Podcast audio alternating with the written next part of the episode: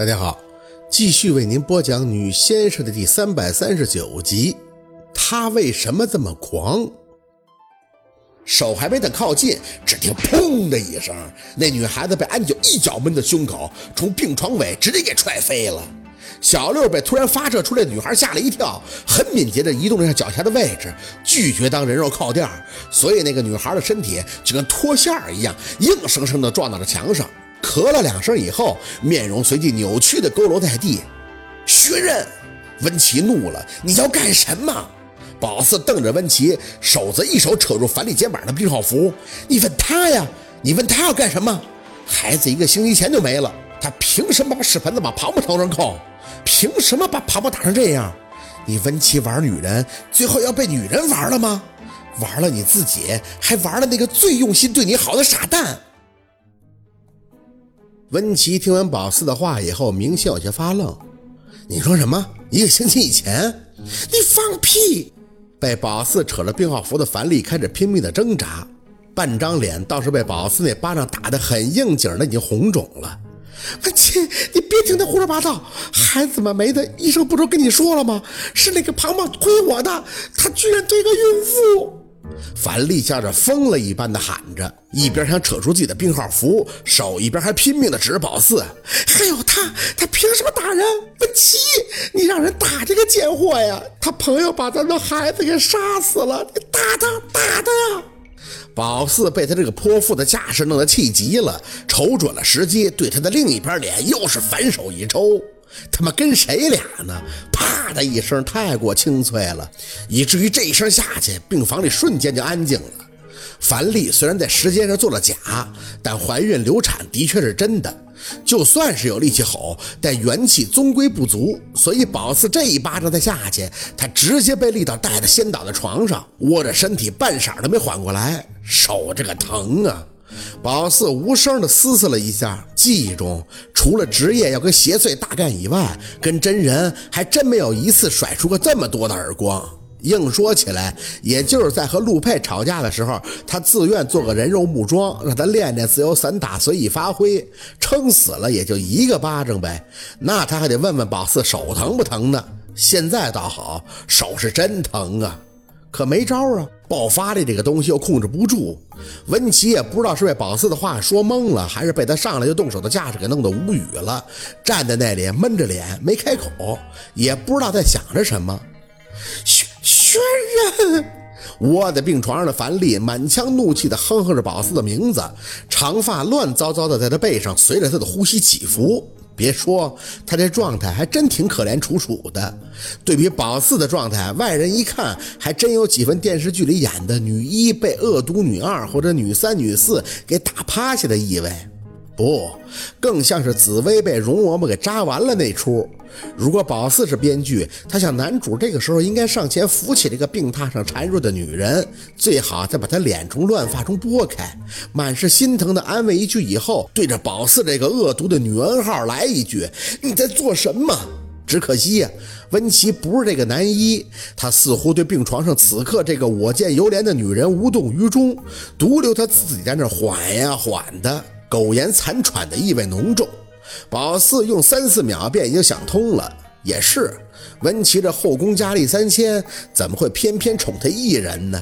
能来这儿，大抵也是看着那个和自己没缘分的孩子的面吧。病房里安静了两分钟，真真的是两分钟，谁也没吭声，就像是宝四猝不及防的把一个很名贵的碗给打碎了，啪嚓声响得太过清脆，大家都蒙圈了，不知道要怎么去收拾残局一样。反正宝四不在乎，没人说话呢，就休息一会儿。打人也挺累的，手心还刺啦啦的疼呢。残局嘛，已经残了，还有什么所谓呢？雪人，樊丽还在叫着宝四的名字。你打我！你敢打我！下一秒，他终于抬起那张为宝四成功增肥的脸，胳膊发颤的撑着身体坐起，满含怨恨的，居然吐出了一句经典台词。我长这么大，我妈都没这么打过我。宝四面无表情地看着他，哼，戏也太足了。这要是拍电视剧，就他这慢动作，得抢多少镜啊？那是你妈不知道你这么臭不要脸。淡着声，宝四就回了一句：“我为你妈教育出你这么个玩意儿，深表不幸啊！哈哈哈樊丽跟精神失常了一般干笑了两声，看着宝四，眼睛很红。你有什么资格来这儿撒泼？这世道是变了吗？害人者都像你这么嚣张了？是我是我的孩子没了呀！喊完了，他声泪俱下，回手就摸出自己的手机。我给我的主治医生打电话，我让他来，让他告诉你我发生了什么，孩子是不是被姓庞的给推倒霉的？好啊。宝四过分的气定神闲，或许真的激怒了樊丽。他吸着鼻子开始拨电话，那脸虽然被打胖了，但是跟庞庞比起来，还是小巫见大巫了。医生应该是下班回家了。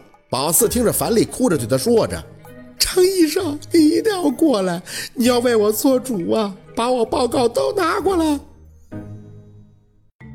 说真的，他哭得挺惨的，凄凄的样子。孩子没了，作为母亲，的确是值得同情和呵护的。宝四就算是没怀过孕，但也有着对孕妇生出一份生命的期待和向往。宝四想，那是很美好的事情。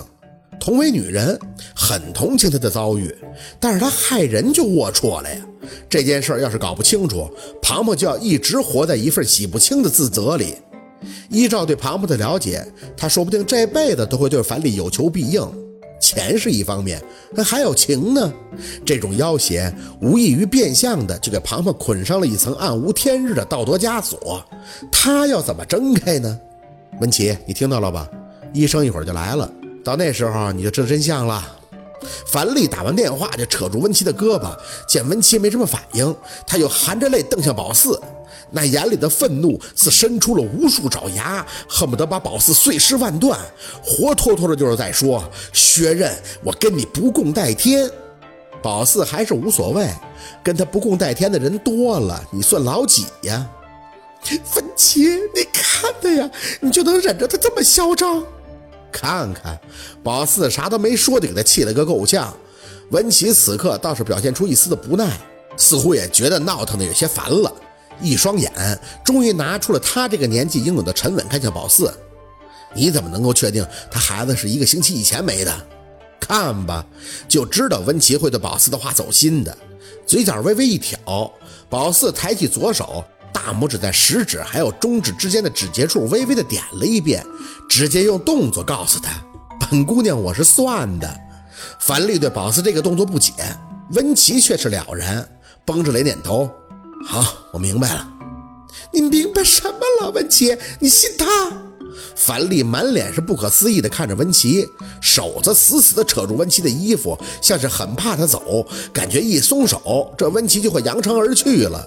虽然很清楚那就是温琪的风格。